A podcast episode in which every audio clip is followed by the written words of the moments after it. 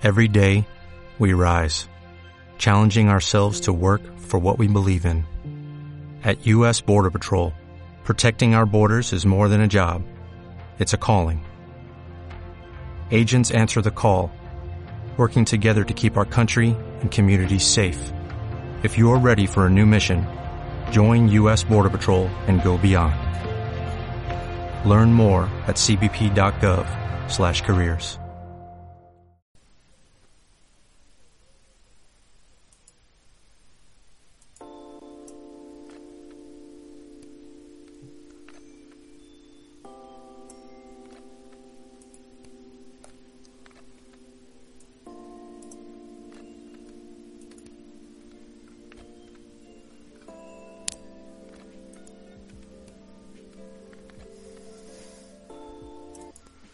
Hola a todos, eh, malvenidos a, un nuevo episodio de este terrible podcast, malvenidos a Underground News.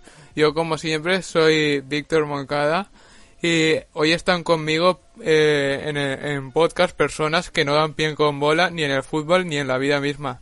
Eh, Beñat eh, Sierra, eh, que, que, ya se quedará fijo en el podcast sustituyendo por fin a Joey, al final el hashtag tuvo, tuvo repercusión. Y, y, el suplente de Raúl, que hoy no ha podido estar, eh, José Manuel Ojeda. Hola. Manda narices que nos presentes llamándonos cojos, tío. Yo un poco sí que soy. No, no, no, pero. Buenas.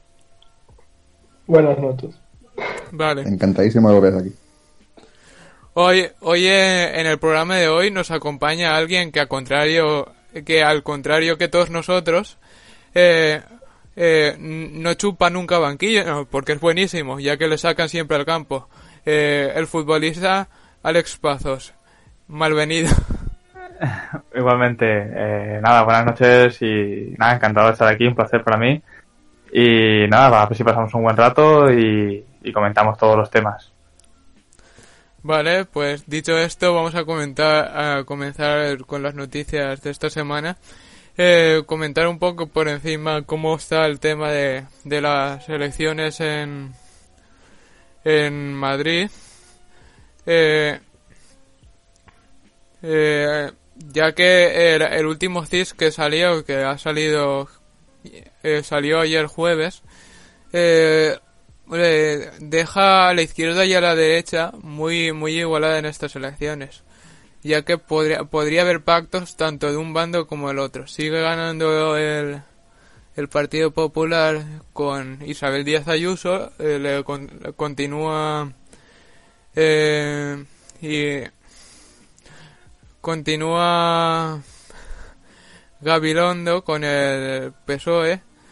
Eh, luego Más Madrid y Unidas Podemos eh, supera a Vox en este último CIS, al contrario que en el anterior emitido. Eh, otra cosa que me gustaría comentar es un poco por encima del debate, ya que no me, bueno, eh, en mi opinión me parece que que no que la política española ha caído a niveles muy bajos, casi al nivel de este podcast. No sé qué opináis el resto sobre este tema. Eso es, es una acusación muy grave, ¿eh? Eso. Sí, es verdad. Quizá me exagero un poco. A ver, sí que, en mi opinión, fuera contra sí que tienes razón y es que parece un circo. O sea, ya alguna vez me he puesto, no concretamente los debates de Madrid, porque yo no pertenezco a Madrid, entonces no, no los he seguido, pero te pones a ver el Congreso los miércoles de vez en cuando y y es que ves que es más circo que, que congreso, ¿sabes? Yo me lo paso muy bien. Se ha convertido en, ¡buah! Te, te meto una bif, te insulto, me río, te dejo mal, como si estuvieses en la calle, digo una cosa y digo, ¡oh! ¿Sabes? No sé. Una me batalla de gallos. y me parece súper lamentable, la verdad. Una batalla de gallos, totalmente. Continuando un poco con política y entrando en la ciencia, eh, me, me gustaría recalcar que eh, la noticia de que el gobierno español invirtió en ciencia en este pasado 2020 un 42% menos que en el año 2009, lo cual es me parece impresionante teniendo en cuenta que ahora estamos en una pandemia y se necesita ciencia. Eh, sí, pero supongo que también habrán invertido en tema de, de vacunas y cosas por el estilo. Y se habrán centrado más en eso. Sí, Aunque, pero, creo que la vacuna tiene que ver con la, la ciencia, no lo sé, ¿eh? Hombre, sí, sí, sí. Un poco. Hombre, yo creo que igual irá todo vinculado a, a eso, al tema de la pandemia, que igual al final han tenido que re- intentar rescatar a tantos sectores, que no sé si, han, si ha habido Ujú. mucho rescate, que al final la inversión para, imagino que no habrá sido solo en ciencia, imagino que habrá sido en todo en general, que habrá bajado, no lo sé. Quiero pensar que ese es el motivo y, y no otro, Sí. por ser positivo. Sí, sí, sí, sí, totalmente. Alex, algo que comentar que... No, que yo creo que la- el problema de la ciencia es que cuando tú inviertes en ciencia, el resultado no lo vas a ver inmediatamente. O sea, es un campo que, que necesita tiempo y que sobre todo necesita pues que pasen los años para que se puedan ver los resultados, ya sean positivos o negativos. O sea, el problema de la ciencia, que necesita tiempo, necesita investigación. Y encima si lo financian poco, pues Exacto. lo veremos, veremos las cosas dentro de 20 años, cuando deberíamos verlo dentro de 5. Exacto. Sí. Mm. Eh, ¿Tenéis algo, de- algo que hayáis visto esta semana de ciencia o...?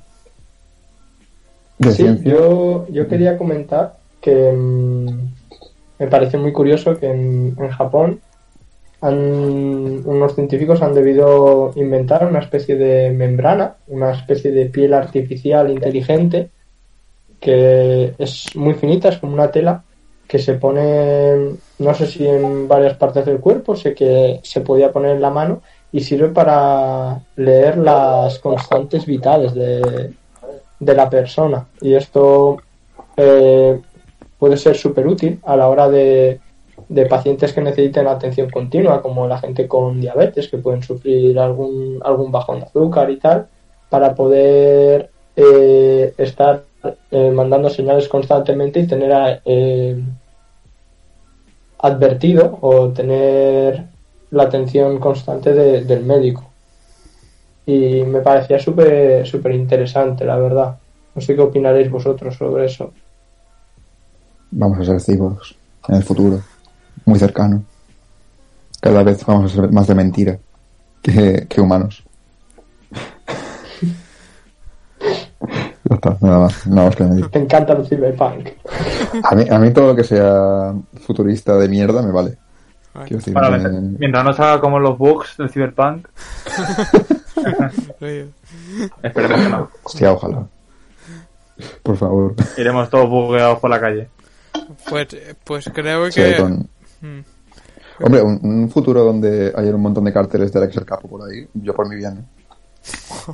No sé si habéis visto los carteles que hay colgados del Excel Capo en traje. Así. Sí. Eh, bueno, en mi, en mi opinión, volviendo a la noticia de, de Beñat, eh, me parece, me parece un futuro muy interesante. Me parece que la tecnología, entre otras cosas, va a ayudar mucho a nuestra salud en un futuro. De hecho, están empezando a salir patentes de diversas marcas con, de, de ropa o de ropa con sensores que te miden el sueño, pijamas y demás. Y me parece un, un tema muy interesante que nos puede ayudar en un futuro.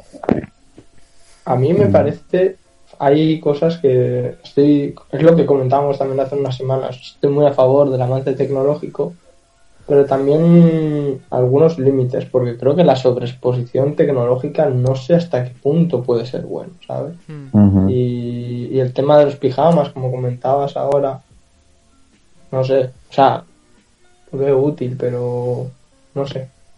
Ah, Sí, ah, que cuando, cuando deja de ser natural y empieza a ser algo Claro. totalmente artificial, algo totalmente Mm. creado, algo... Claro, si es por, Sí. por medicina, por decirlo de alguna manera, mm, por salud, Salud. pues lo puedo llegar a entender, pero no sé, la verdad. Mm. Mucho miedo a la tecnología, como ya dije. Mm,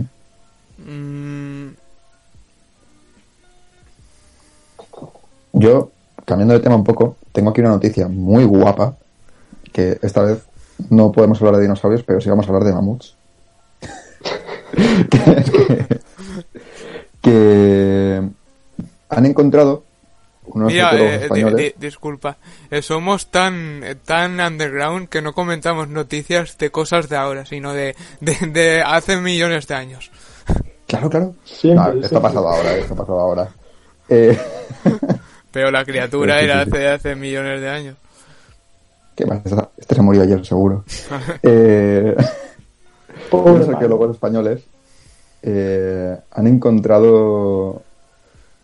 eh, han estado como siguiendo una pista a, a unos. a unos antiguos cazadores de mamuts. Y se han encontrado pues, los, eh, los huesos en, de un, un homoplato de un mamut en Francia, en Itzuritz. Y no solamente eso, que la pieza del, mamut es, como digamos, la más importante, pero han encontrado como ciervos, un montón de tal. Y un, un asentamiento donde estaban los cazadores estos, que se creía que aquí en, en la zona sur de Europa no se cazaban mamuts, pero gracias a esto se ha descubierto que sí. Me mola un montón. Quiero decir, yo quiero un mamut en casa, tío. Uno chiquitito. Te vas a quedar con las ganas, ¿eh? Uno chiquitito que quiera volar. Bueno, sí. Igual en, en un futuro Monster Hunter te lo pueden llegar a meter. Eh, hay uno, hay uno. Bueno, no, Hay uno. Que, Punto de parte. Me- me- menos, menos mal que íbamos a hacer todo este programa en, en lo que ya sabemos, ¿eh? Menos mal. Sí, sí, sí. Yo, siguiendo un poco con la línea de los mamuts, hace poco vi una noticia de que habían encontrado un mamut eh, congelado y que tenía dentro del cuerpo sangre líquida aún corriendo por sus venas. Hostia, sea, sí, lo escuché. La leía, no sé Wow. dónde, leí la noticia así un poco de refilón, pero, pero sí, sí. Mm. Sí, sí, sí, lo escuché. Que se podía utilizar como para rollo intentar cruzarlo con el Fantasy y tal, intentar ver cómo, cómo podrían sacarlo a día de hoy. De Exacto. hecho, Hombre, Hostia, qué guapo. Qué guapo, que sí, que sí, que sí, que voy a tener un mamut en casa. Qué guapo. de, de hecho la, la semana pasada, José, lo me- creo que lo mencionaste tú, que, que hablamos como de la clonación de dinosaurios y demás. Eh, Si queréis saber más, escuchad el podcast de la semana pasada. Eso fue, eso Eh. fue hace dos, dos semanas. Fue hace dos semanas. Lo hablasteis vosotros con, con Ana Irule. Ah, bueno, pues hace dos semanas suscribíos al canal por si acaso. Eh, Escucháis los dos y ya está, no pasa Sí. nada. Sí. Eh, sí, so- sobre que eh, la clonación de criaturas prehistóricas está cada vez más cerca.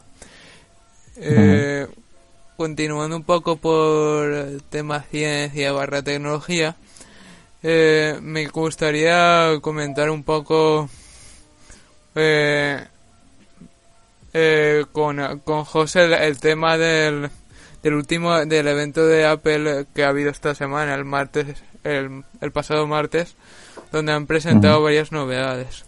A mí en, en mi caso eh, dos, dos novedades que me han llamado mucho la atención ha sido el AirTag que es un, localizador de objetos una chapita que te lo pones de llavero y puedes localizar las llaves por ejemplo o la guardas en una mochila y puedes localizar esa mochila eh, y demás. Y otra cosa es el, el, el nuevo Apple TV 4K que tiene que tiene una tasa de refresco de 120 hercios. Que eso para, para los aficionados al deporte eh, debe ser una pasada vi- eh, vivir un partido con eso. Y, y Jo- José, algo que te haya que te haya Yo soy, yo soy más simple que, que una patata, tío. Y he visto lo que, lo que son los colorcitos. El color nuevo morado de- del iPhone nuevo. Y me he quedado en plan de... Yo quiero ahora un iPhone. No sé cómo vivir sin un iPhone morado, tío. Es, es precioso. no, pero en serio. Eh, han sacado como un montón de, de paletas de colores de todo el tema de- del, del iPhone y el Mac, el Mac, Mac de sobremesa. Muy chulos, es decir, los estaba comentando antes con Víctor y son bastante bonitos, así como color pastel. Y, joder, es que, eso, comentaba antes con él que, que no sé qué mierda hacen con las conferencias, pero me parecen como súper satisfactorias todo el rato visualmente, todo el rato.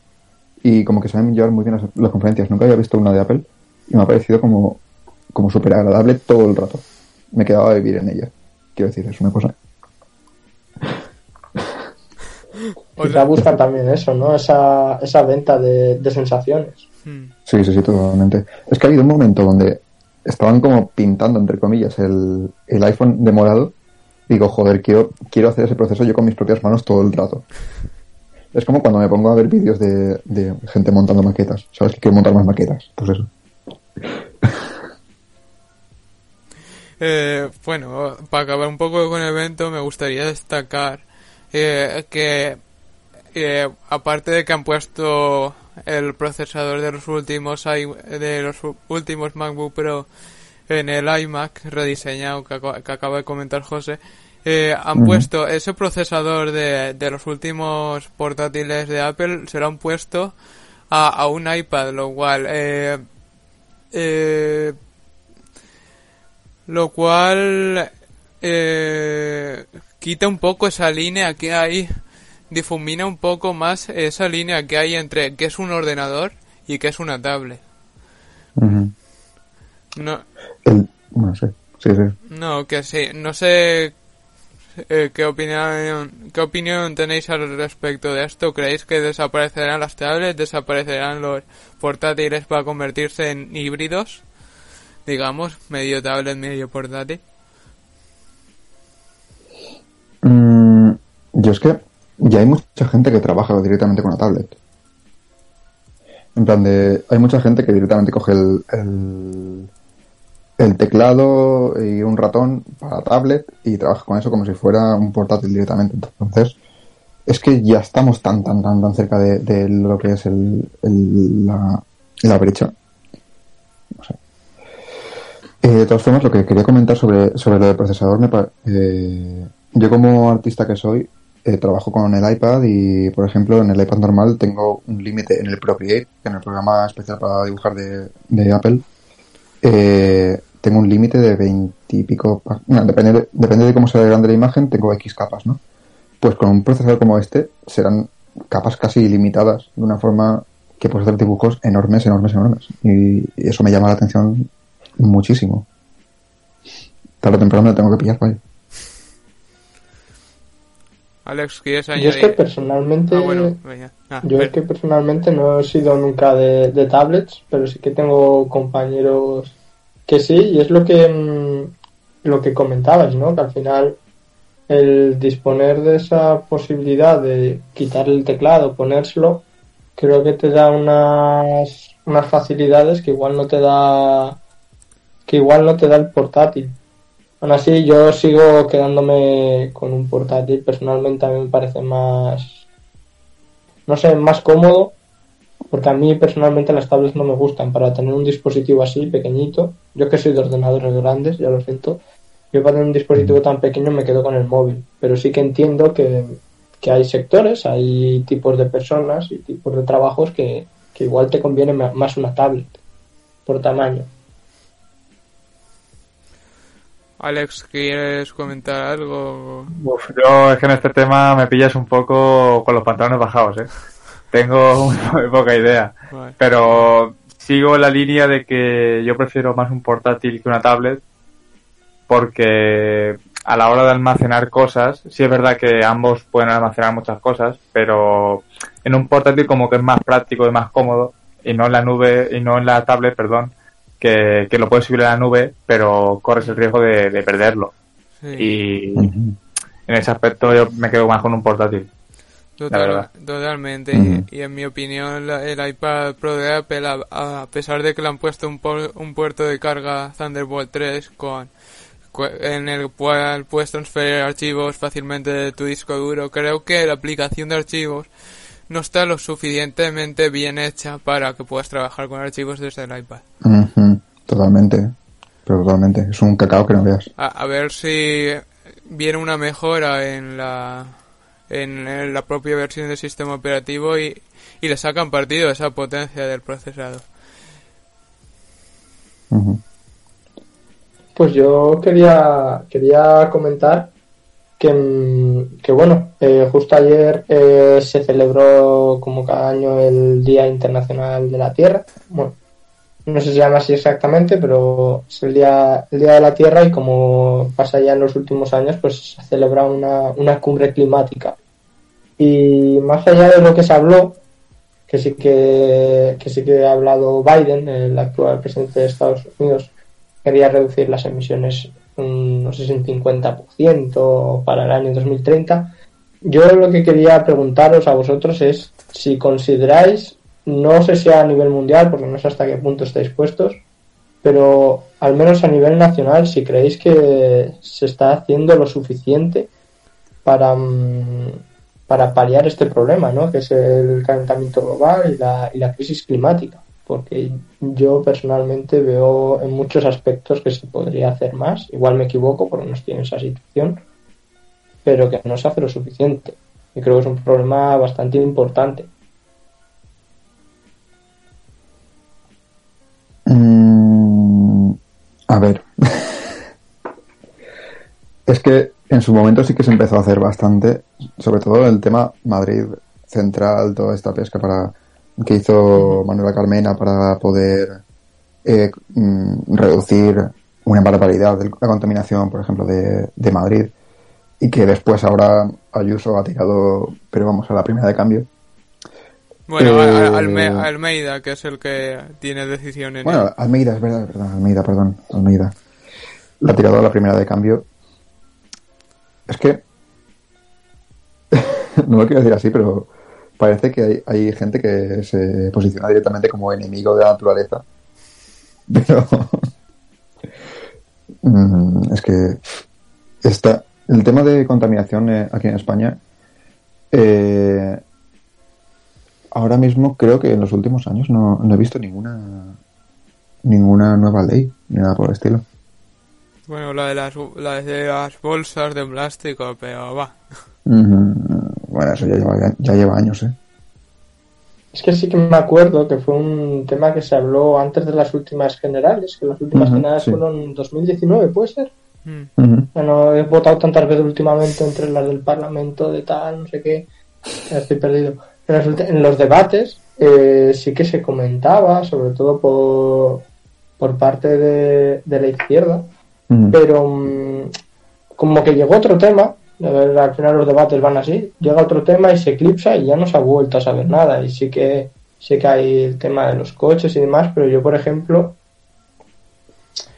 sin meterme en concreto con, con ningún supermercado, yo voy a un supermercado y encuentro productos que están todos plastificados, pero plastificados a más no poder. Cuando considero que hay cosas que deberían estar plastificadas, lógicamente, por, por tipo de envase, pero hay otras que no. A mí que me des un, un ocho plátanos en una bolsa de plástico propia, que luego te meterán en otra bolsa de plástico si tú no llevas una bolsa propia para hacer la compra, parece, mm, me parece hasta ofensivo. Entonces, no sé. Ya, pero también se, se ha impuesto mucho el tema de las bolsas de plástico biodegradables y demás. Y eso ya no Claro, es pero cosa yo de, digo no lo- los envases propios. Eh, Claro, es que eso no es cosa del supermercado, es más bien de, de las empresas que son, Sí, sí, claro. Claro, son lo claro, que digo claro. yo, enemigos de, de la naturaleza. Es que- Dios mío.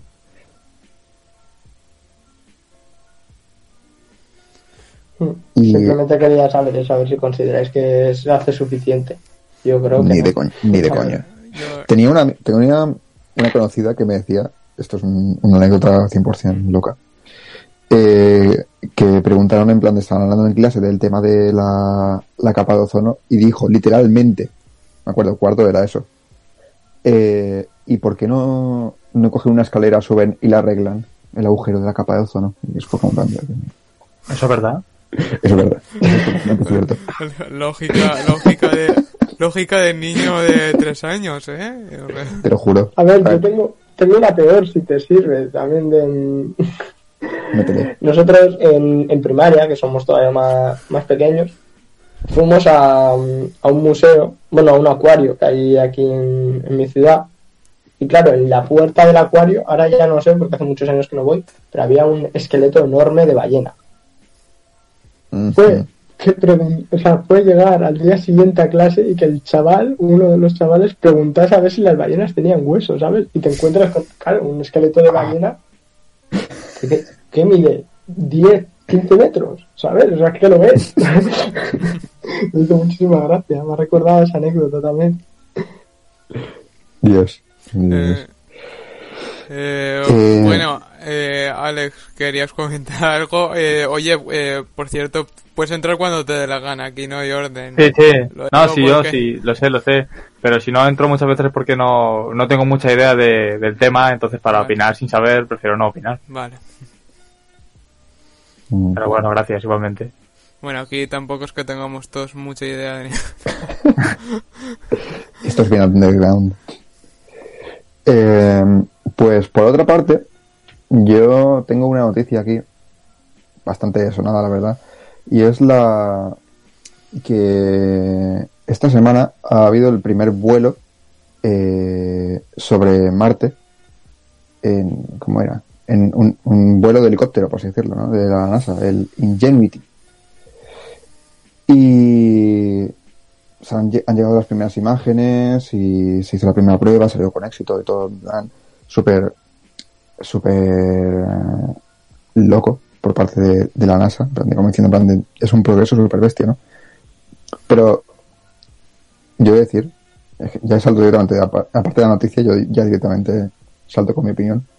Guapísimo lo del tema este de, de que hayan helicópteros que la NASA que ayuden a, a ver los planetas de una forma totalmente distinta y, y reconocer los terrenos. Pero un poquito anticlimático el tema de que vuele 30 segundos como mucho. Una, una, un inciso, eh, eh, un, helico eh, un helicóptero no, no iba tripulado, que sería un dron. No, no, no, es un dron, es un dron. El que has dicho Es helicóptero varias veces. Ya, pero es un dron helicóptero. Es que, Se es, que es un helicóptero, exacto. Ah, Es un helicóptero, sí, sí, sí. vale, pero eh, podrías haber dicho que no está tripulado, pero bueno, porque Sí, sí, sí, sí, helicóptero... no, se, se me ha ido, se me ha ido. Un dron, un dron, evidentemente. Sí, yo he estado leyendo sobre, sobre el tema y, y sin saber sin saber mucho. Sí que eran como un- una misión que se alarga durante todo el mes Mm. y como que iban a ser cinco pruebas, ¿no? Tuvo lugar la primera el lunes, si no me equivoco, y luego justo ayer, a, justo ayer jueves, eh, tuvo la segunda y también fue un éxito dentro del cabe, pero lo que comentaba, mm, lo que comentaba José, que al final eh, resulta como sorprendente que sea un éxito que, que se- que se levante unos pocos metros, pero sí que he estado leyendo y que deben por tema atmósfera, por tema gravedad, por tema todo, debe ser súper súper complejo. La verdad. Claro. Es Claro, que yo no controlo el leyendo. tema. Se eleva, se eleva 3 metros y durante 30 segundos y, y ya está, párate, ¿eh? Que me parece súper ridículo, pero a la vez que, claro, todo el tema de la gravedad que dices, que dices tú es todos los cálculos que han tenido que, que hacer para poder cambiar de su gravedad a nuestra para que pueda mantenerse durante ese tiempo ya tiene que ser como una locura súper bestia. Eh, bueno, para finalizar un poco las noticias de la semana, eh, me gustaría recomendar, ya, ya que ho- hoy es el día del libro, me gustaría recomendar eh, eh, va- varias varias novelas por eh, por el por el día del libro, valga la redundancia. Eh, eh, me gustaría recomendar Re- Ready Player 2, que es la secuela del, del, del famoso Ready Player One, el cual ya hi- hizo su salto al cine dirigido por Steven Spielberg en el año 2017, que, creo recordar. También eh, una novela gráfica de Joe Kelly Ken Nimura llamada Soy una mata gigantes,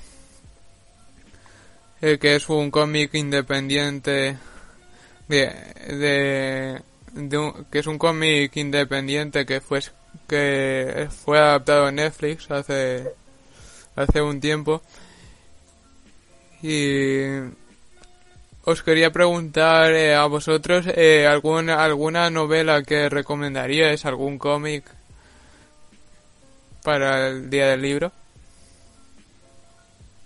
Yo de novelas, eh, la verdad es que no me gusta leer, soy un poco perezoso para ese tema, pero sí que me he leído novela histórica, que eso sí que me gusta bastante, y tengo dos libros de Santiago Posteguillo, no sé si lo conocéis algunos, bueno, tengo el primero que se llama Los asesinos del emperador, que la verdad es que está bastante bien, y el segundo que me compré hace poco de Yo Julia, que la verdad es que merece mucho la pena. Me gusta mucho la historia y esos libros, bueno, te transportan a, al Imperio Romano. Qué guapo. Me suena mucho el, el señor este, la verdad. Yo he de decir que lo que has dicho de, de Ken Nimura, Víctor, Mm. es un maquinote este señor. Ken Nimura lo sigo desde hace tiempo y es un ilustrador de la hostia. Vale. Me gusta Eh, muchísimo. ¿y, y, tú, ¿Y tú recomiendas?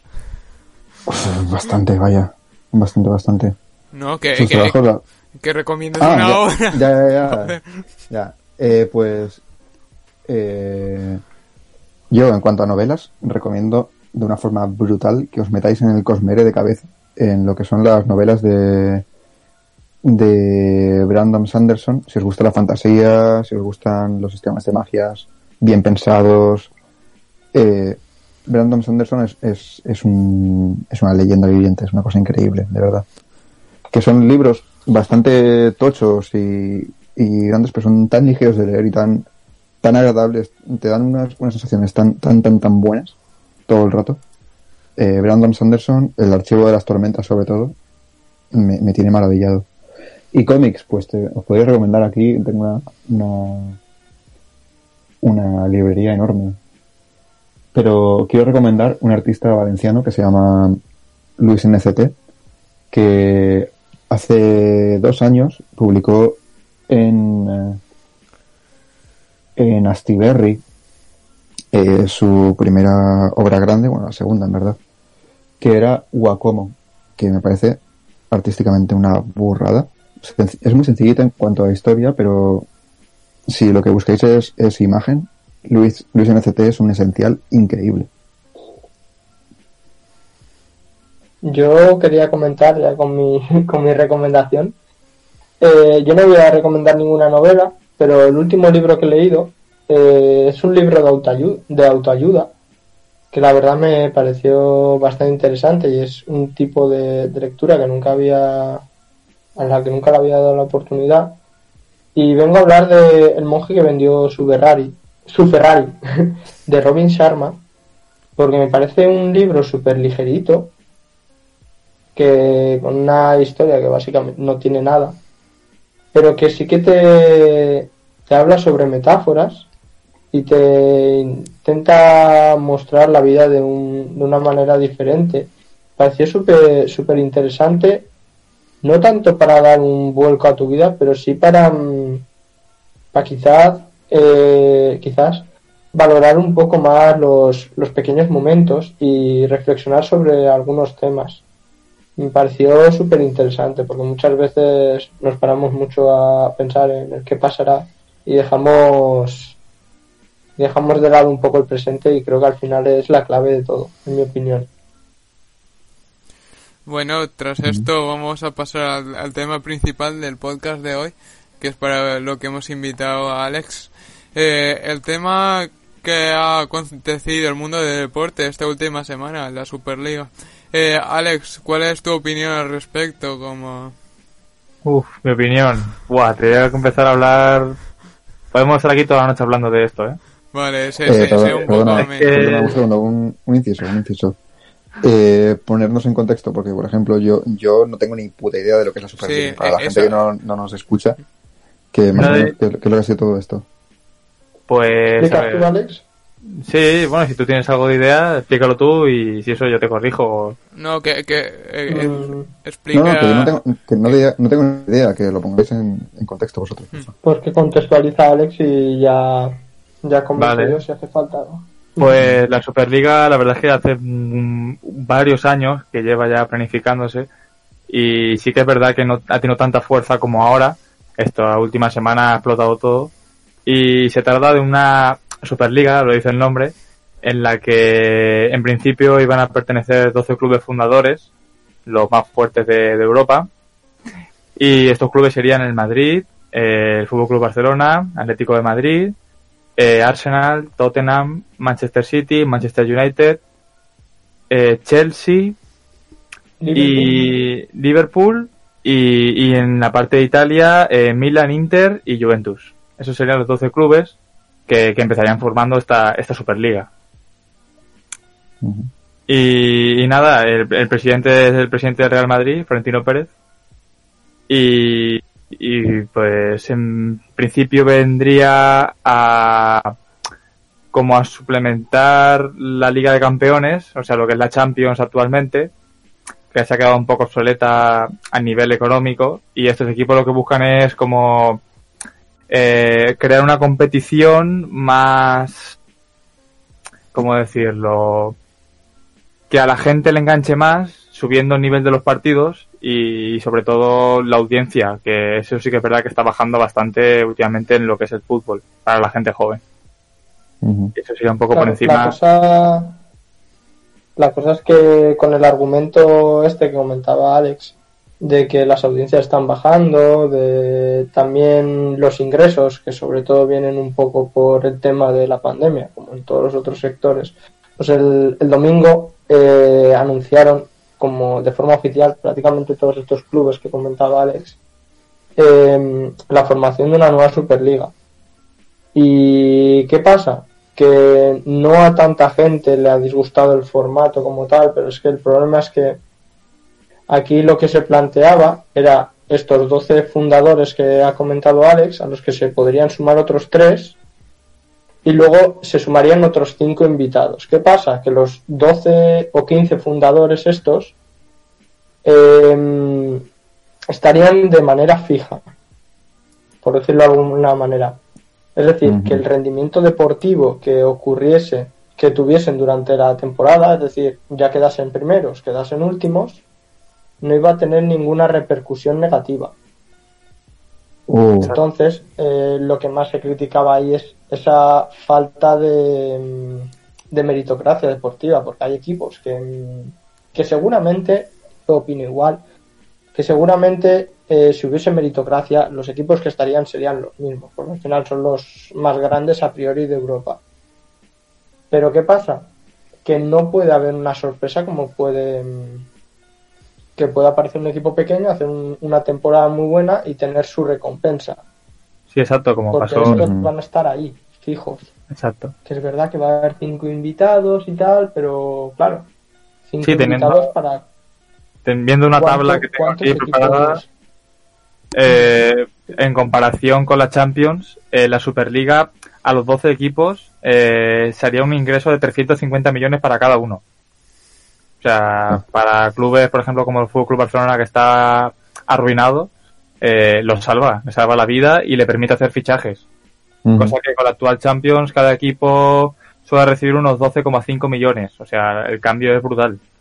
Hmm. Luego ya se Claro, la cosa es que la cosa es que pasan de, de tener a un órgano oficial, como es en este caso la UEFA, que es la que regula toda la competición de la Champions, a ser ellos independientes y autorregularse solos. Y es más, el presidente es el presidente de uno de los equipos fundadores.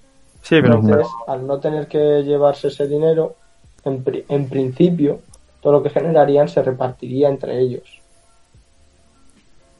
claro. Movidote. Pero es que estos son, son, se puede partir en dos, en hablar de fútbol y podemos hablar de otras cosas. Porque eh, está muy bien que la gente ahora se haya puesto de moda decir que el fútbol es de los aficionados, cosa que tienen mucha razón, porque Ujú. el fútbol sin los aficionados no sería nada.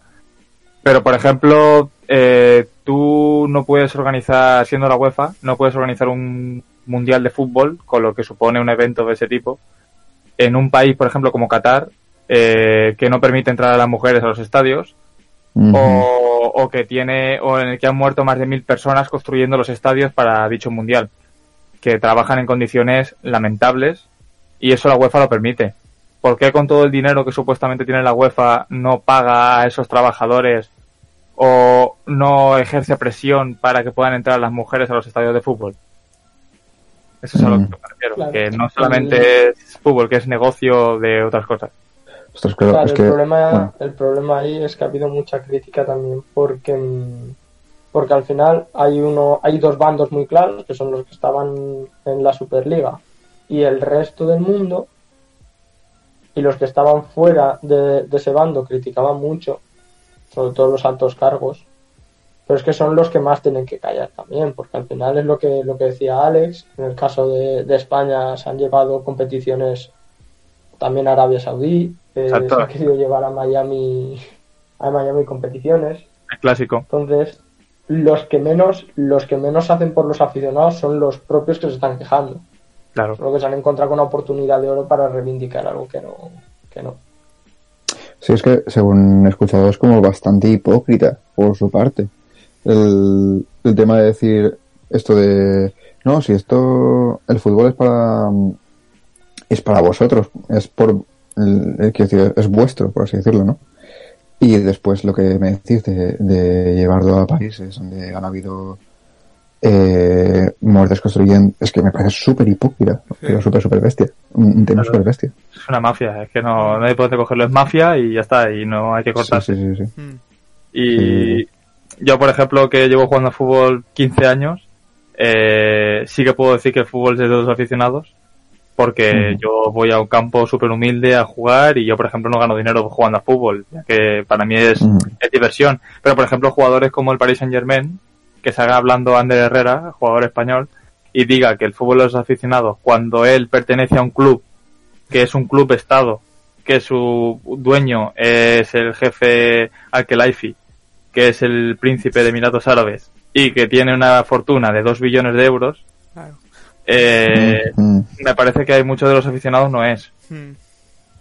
Claro. Entonces, ese tipo, de, ese tipo de demagogia que se ha creado a raíz de esto, creo que también se está un poco pasando de contexto porque no viene a cuento de que mucha gente está sumando al carro cuando son los que más tienen que callar. Mm. Ujú. La cosa es que la cosa es que al final el, todo esto pasó el domingo, se desarrolló a lo largo del lunes Mm. Y ya para, para el martes miércoles, debido sobre todo a muchas manifestaciones, que ojalá se manifestase la gente de esa manera para, para otras cosas, pero sobre todo en Inglaterra, eh, entre las manifestaciones, las presiones de los diferentes órganos, entre ellos el gobierno británico y demás, les Ya me- amenazaban con prohibirles eh, pe- competir en ciertas competiciones y demás. Sí. Eh, al final lo que han conseguido es que, bueno, conseguido, eh, es que se den de baja, por decirlo de alguna manera, prácticamente todos los clubes que estaban inscritos de estos fundadores, ¿no? Sí, pero tienen que pagar una, solo pena- el Barça y el Madrid. pero tienen que pagar una, una penalización, ¿eh? Claro, tienen que pagar una penalización y Ya, una- además a ver, que les ha salido les ha salido a cuenta porque claro, yo creo que mm, es la opinión que también que tienen muchos que al final esto ha sido una estrategia para meter presión a la a la UEFA y a la FIFA que son las que llevan todo el cotarro Sí, y algo han conseguido y es que han flexibilizado esta norma del del fair play financiero que al final es una norma para para no controlar. haya, eh, para controlar los gastos. Porque si viene un jeque a un, a un equipo y se pone a gastar todo lo que quiera, mm, Claro, pero ahora, toda la competición. Pero tú ponte a pensar, ¿por qué el Paris Saint Germain no ha entrado en la Superliga? Porque la UEFA le ha prometido que va a bajar el fair play financiero. ¿Qué va a hacer el PSG este verano? Hincharse a fichar. ¿Por qué? Porque la UEFA se lo permite. Por eso le ha dado su voto a la UEFA porque le conviene. Y es todo una mafia, es un negocio. ¿Por qué el, el Manchester City también ha renunciado a la Superliga? Primero, porque está en las semifinales de la UEFA Champions League. Y segundo, por el fair play financiero. Claro. Por, O sea que- por Y dinero, que- cuestión de dinero. Claro, es todo es todo dinero. Es que fíjate tú hasta qué punto que los dos únicos equipos que quedan, Madrid y Barça, el Madrid no se ha ido porque porque el Madrid es, bueno, el Madrid no, el presidente del Madrid es quien lo ha creado, entonces irse sería un poco raro. Pero es que el otro equipo es el Barça, que tiene una deuda de caballo increíble. Y si a esa deuda le sumas el, el tema de que si se van les puede caer una multa y que si se quedan les podrían meter una inyección de dinero muy grande, pues No, Claro, tú, un poco tú piensas que, por ejemplo, el Real Madrid y el Barcelona son equipos que son de los aficionados, no son que sus dueños no ponen dinero. O sea, el dinero del club es el que se genera por los ingresos de televisión, Mm. jugadores y aficionados. No hay nadie que ponga dinero como puede ser en Paris Saint Germain o... Entonces, Claro, es que eso, eso es otro tema. Porque, claro, yo, perso- yo soy del Atlético de Madrid, por ejemplo. Y Eso el ya. Atlético de Madrid no pertenece a los aficionados. El Atlético de Madrid lo tiene. Bueno, es propiedad de, de, lo- de los que llevan el club. Entonces, eh, este, por, eh, por propia decisión, pues se inscribió en la, en la competición y dices, vale, no me parece justo, pero al final es suyo. Pero en cambio, otros equipos, como algunos de algunos de los pocos de los ingleses, creo, y el Madrid y el Barcelona pertenecen a los socios y no se les ha preguntado en ningún momento qué opinan. claro. Joder, qué duro. Sí, a ver, yo... Bueno, sí, continúa. No, no, que iba a decir que yo es que lo único que sabía de- del tema este, que me parece bastante duro, la verdad, es eh, el, el que vi un meme sobre, sobre Milhouse tirándose el frisbee a sí mismo, como en plan de los que se han quedado aquí jugando. Ya está, no sabía nada más. Pero es que me parece como, como, me parece como, como muy duro, de verdad, hostia. Sí. No, nada, era, era solamente decirle al tema del meme, que me y- y ya está. Y bueno, antes de... vale. Yo eh, voy a comentar lo único que sabía, bueno, lo poco que había hoy en las noticias de fútbol, que primero se forma una Superliga y luego a lo largo de la semana van cayendo como, como fichas de dominó. Los equipos van saliendo de la liga. Sí, Sí. es que es, es que es lo que hemos comentado, es que ha tenido vida entre comillas de dos días, pero ya te digo, yo creo que esto no acaba aquí, o sea, yo creo que es una, una herramienta que van a utilizar cada vez que, que necesiten Exacto. me- meter presión. No, y que al fin y al cabo la UEFA... Sí, sí. Ah, no, que iba a decir que al final los que tienen dinero quieren tener más dinero y ser más grandes. Y ese es el problema. Que cuanto más posibilidad, cuanto más vean que les están quitando, entre comillas, pues más, más se van a quejar. Obvio. No, y luego otra cosa que decía, por ejemplo, el presidente del Real Madrid, bueno, de la Superliga, hablando el otro día en la televisión, que la transparencia, o sea, eh, tú puedes mirar en internet y puedes saber lo que él cobra, y por ejemplo, tú puedes mirar lo que cobra, por ejemplo, LeBron James, pero tú no puedes saber lo que cobra el presidente de la FIFA ni el presidente de la UEFA, el señor Ceferini. O sea, tú no lo puedes saber. ¿Por qué? Alguna explicación habrá, ¿no? A lo mejor se llevan más de lo que ganan o tienen chanchullos, o por eso les conviene hacer el mundial en Qatar. O sea que tanto la Superliga como la UEFA y la FIFA tienen movidas y hay cosas buenas y cosas malas, obviamente, pero habría que analizarlo todo y sacar muchos Claro. trapos sucios que hay. Yo como, como último comentario que quería, que quería hacer sobre el tema es que justamente eh, Florentino, que al final, como hemos dicho, el aparte del presidente de Madrid, es el presidente de la, de la Superliga y es el que está dando la cara por, por todos, Sí, Em, comentó cuando fue a la televisión el tema de salvar el fútbol, que el, que el fútbol se encontraba en una crisis económica muy grande, sobre todo por el COVID, etcétera, etcétera, etcétera. Y es que yo personalmente considero que al final el fútbol lo que pasa es que está en una burbuja económica que no para de, de crecer, de crecer, de crecer, de crecer, y que justamente ha venido una pandemia para, para darles el aviso de, oye, estáis viviendo por encima de vuestras posibilidades y el fútbol no es que esté, en mi opinión, claro, no tengo los datos delante, pero no es que esté mal únicamente porque ha llegado la pandemia y, y los clubes están perdiendo cientos de millones. no, claro, sube mucho el precio de los jugadores. Está subiendo Claro. barbaridad. Claro, Me acuerdo hace ahora 10 es- años que, por ejemplo, el Real Madrid pagó 100 millones de euros por Cristiano Ronaldo y ya fue el fichaje más caro de la historia y era como, ¡guau! 100 millones. Mm. Y ahora están pidiendo... era el, mejor, era el mejor del mundo en ese momento. Exacto, y ahora están pidiendo casi 300 por Mbappé. Es Mm. una burrada. Sí. Mira, yo que Mm. juego al fútbol me parece una barbaridad lo que cobran los jugadores de fútbol, ¿eh? Yo lo digo, ¿eh? Mm. Que yo jugando Mm. me parece una barbaridad lo que cobran. Yo creo que te deben cobrar muchísimo menos.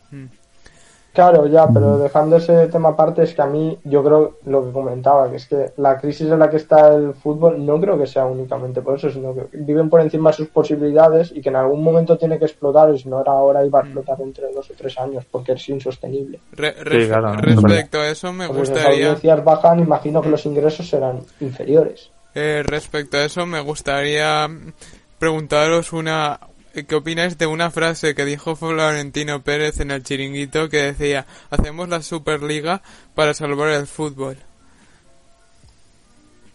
Sí, la, la acaban de decir, ¿no? Ah, bueno, joder. Estaban hablando del tema. Viéndolo un poco desde, desde fuera y con un toque humorístico, parece que está hablando de, de una serie Inazuma Eleven. Una de las frases ahí, hay que salvar el fútbol. Esto, me, Pero re- bueno. me recuerda a un recorte de un, de un periódico de, que vi hace tiempo en, pla- en plan meme, que era un señor que jugaba a la petanca que decía, eh, voy a estudiar eh, porque de la petanca no se puede vivir. No, y, y se ha hecho campeón del mundo y fue a la resistencia el otro día. Sí. Es verdad, ay Dios mío, sí. Sí, Ese hombre sí, es sí, legendario. ese hombre. Sí, sí, ese hombre es un crack. Sí, sí, era murciano ese señor. Que se, se hizo, se hizo tuitear hace poquito, es verdad. Sí, sí. Es verdad, es verdad. Qué leyenda. Qué grande. Yo pensaba que, el- que la pendanca no iba a dar para nada. Yo voy de vacaciones a una zona de Alicante y veo a todos los señores mayores jugando a la pendanca y digo, joder, Bueno. no juegan en la vida. Ahora- Se van a jubilar a todos. Ah, ahora, Nos van a jubilar. Be-. Beñat, ¿algo más que quieras comentar de fútbol con Alex? O, o Alex, algo que quieras comentar.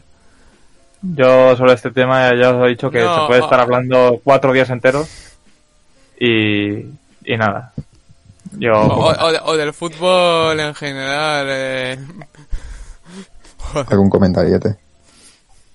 no, que el fútbol es un negocio y va a seguir siendo un negocio porque cuando se meten empresas que no tienen nada que ver con el fútbol al fútbol, al final el fútbol deja de ser fútbol y se convierte en un negocio. Hmm, Entonces. Vale. Mira, yo quería, yo quería aprovechar, ya que me ha dado Víctor la oportunidad. Yo, Alex, te comento, yo soy árbitro de fútbol. sí, Soy árbitro y muchas veces eh, me paro a pensar y en el tema de la violencia en el fútbol, porque me parece que a veces es súper exagerada. Mm, Tanto por parte del aficionado como por parte de los jugadores y muchas veces se toman las cosas contra el árbitro y me da la sensación de que nunca se les permite fallar, tienen que ser como máquinas perfectas.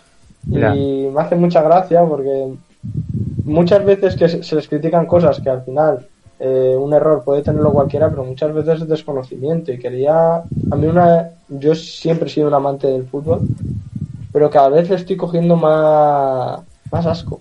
Porque mm, por toda la toxicidad, ya aparte de fuera de lo económico, por toda la toxicidad que se va generando. Me, me acuerdo, soy muy, muy hincha también de, de la Real Sociedad, porque me pilla aquí cuando se celebró la, la final de la Copa hace unas semanas. Eh, salieron todos aquí a manifestarse cuando el COVID aquí estaba subiendo, no paraba de subir. Semana Santa y me dio muchísima rabia. Es, ¿Hasta qué punto es todo súper prioritario, sabes? Eh, El del semáforo, el del semáforo que es alto. El del semáforo, que iba a decir el pobre chaval, no me da mucha pena, pero bueno, eh, que se debió perforar un, un pulmón, una costilla. En fin. Yo quería preguntarte eso, a ver qué opinabas sobre la toxicidad en el fútbol. Yo, primero sobre los árbitros, la verdad es que yo con los árbitros, a ver, no, no soy de enfadarme, pero sí que verdad que muchas veces no me puedo callar y en un partido, si veo que hacen un error muy claro, pues sí que le digo algo. Pero sí que reconozco que, por ejemplo, yo juego en segunda regional y los árbitros están muy desprotegidos ahí y están ellos solos contra los 22 jugadores más la gente del campo y sí que es verdad que yo me pongo en su piel y tiene que ser muy difícil. Pero también creo que si un árbitro intenta hacerlo con ganas y se equivoca, pues mira, se puede equivocar porque, como tú has dicho, no son máquinas. Pero hay algunos árbitros que van a pitar y van sin ganas, que van, que les da igual y pitan lo que sea y ya está, y les da igual. Entonces ahí yo creo que, a ver, no, no digo llegar a la violencia, pero sí explicarles las cosas y decirles que, que sin ganas no puedes ir a ninguna parte. Sí, sí que es verdad que en, en categorías más inferiores sí que se nota, porque al final la gente, mucha gente pues va para No, va. cobrar y otra mucha gente dice pues, pues voy para cobrar, voy hecho la tarde, pum pum y fuera, ¿sabes? Claro, claro. Sí, sí, no. Sí, sí. Eh, Y respecto al resto, eh, bueno, eh, José, ¿quieres preguntarle algo? Eh, Mm, cualquier cosa relacionada no. con fútbol. o- ¿no? Yo, yo me he quedado bien, la verdad. No, No, no, porque- no, no, no te has quedado lleno, ¿no? Te has No, quedado yo, bien. yo el, el punto justo. Vale. Hemos tenido un buen debate de fútbol, Sí. la verdad. Pues sí, Eh, bueno, an- antes de, de cortar, me gu- solo por, por curiosidad, eh, eh, ¿de qué equipo eh, eres, Alex? Yo soy de Valencia. Desde pequeñito siempre de Valencia. A muerte. No soy un fan fan de estos de que yo que sé, que se pone a llorar si pierde una final, porque mm, soy más de jugarlo que de verlo. Pero, pero sí, hombre, me duele cuando Valencia pierde, eso obviamente. Y mala situación en la que está el Valencia ahora me da mucha pena. sí, De os iba a comentar que las estáis pasando Sí, la verdad es que de ver el Valencia sí me da mucha pena. Pero bueno, saldremos de esta y a ver si a Peter Lin ya de una puta vez. Y Y, y, y si acaban el, el Mestalla, por fin, el nuevo el Mestalla, eso va a ser la obra interminable, tío. Va a durar más que el Escorial. Bueno, va a terminar antes la Sagrada Familia. ¿eh? sí. Sí, sí. Ya veis. Y Sí, qué sí. bonito, qué bonito está ahí con los muros acá a la vista. Que tú, lo, tú lo ves, ves la obra y dices, joder, qué guapa. Y que encima muriera un hombre ahí, es que da pena de todo. Joder. De- debería, debería nombrar el poner el nombre de ese señor en el nombre del estadio. No, pero deberían de haberlo, ya que lo empiezas, lo acabas. No lo Sí, empiezas y lo dejas a medias. Pues sí. Pero si no me equivoco, esta, esta semana o la pasada salió como que estaban volviendo a impulsarlo y que 2024-2027 iban a empezar. Sí, eh, Claro, el Ayuntamiento de Valencia- a un lustro casi, pero No, de, de aquí, 2024, a que, 2027. de aquí a que no Peter Lin. O sea, el Ayuntamiento de Valencia les mete caña y lo que hace el Valencia es retrasarlo, retrasarlo, retrasarlo. Y al final están esperando a que se vaya Peter Lin para que venga detrás que se coma el marrón y termine el estadio. sí. Bueno, Pero yo creo que al final terminan derribándolo y, y ya está. vale. Joder, qué triste. Bueno, pues eh, eh, visto que no hay nada más que comentar, ya hemos tocado todo lo de la Superliga. Eh, muchas gracias, Alex, por, por pasarte por el podcast. Ah, yo encantado. A la próxima podéis contar conmigo cuando queráis. Vale. Eh, Gracias. eh, a ver si hay algo interesante de Batman que sé que o de Assassins que sé que eres muy fan por si quieres pasarte a comentar cualquier tema. Eh, eh, Beñat, eh, gracias por por venir. gracias, al final el hashtag eh, fue eficaz. Eh, eh, eh, Snyder me ha llamado, me ha dicho, uy, eh, cuidado que me superan en retweets a restos de Snyderverse, eh, cuidado. Eh, Beñat se queda. Beñat, Beñat puesto fijo el hashtag. Eh, eh, eh, José, eh, gracias por reemplazar a Raúl hoy. Eh, si, si vuelva a fallarnos ya te avisaré para que vuelvas. Yo sabéis que aquí estoy en casita, así que encantadísimo. Pues, pues muchas gracias. Al resto eh, nos podéis seguir en redes, escuchar nuestro podcast en, en Spotify, Evox y en YouTube y, y, y en un futuro estará en, en Apple Podcast. Eh, suscribíos al canal de YouTube y seguirnos en redes. Eh, hasta la semana que viene. Chao. Chao.